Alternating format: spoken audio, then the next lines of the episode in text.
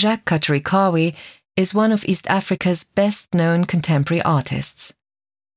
He was born in Uganda around 1938, worked as a shepherd, and taught himself to paint.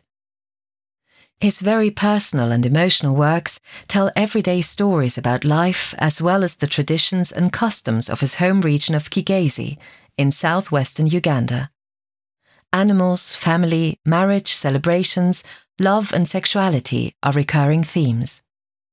Jak Katarikawe is also one of the East African artists who influenced Michael Armitage. In Katarikawe's She's Dream of Wedding, you will surely recognize a motif that inspired Michael Armitage directly. A naked woman sitting with her legs apart, unashamedly showing her vulva. The associated work by Michael Armitage, entitled Antigone, hangs in the second room of the exhibition. In the latter work, the woman holds in her hand a fig leaf, a symbol of chastity, but deliberately does not cover her genitals with it.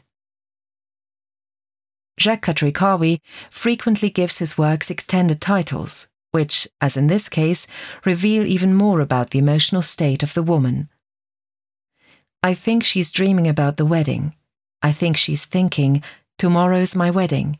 She's sitting in the house. God, make me strong when I meet this guy. In turn, Michael Armitage's title Antigone creates a link with a woman who dared to rebel against the King Creon, her uncle, who sought to subdue her by marrying her.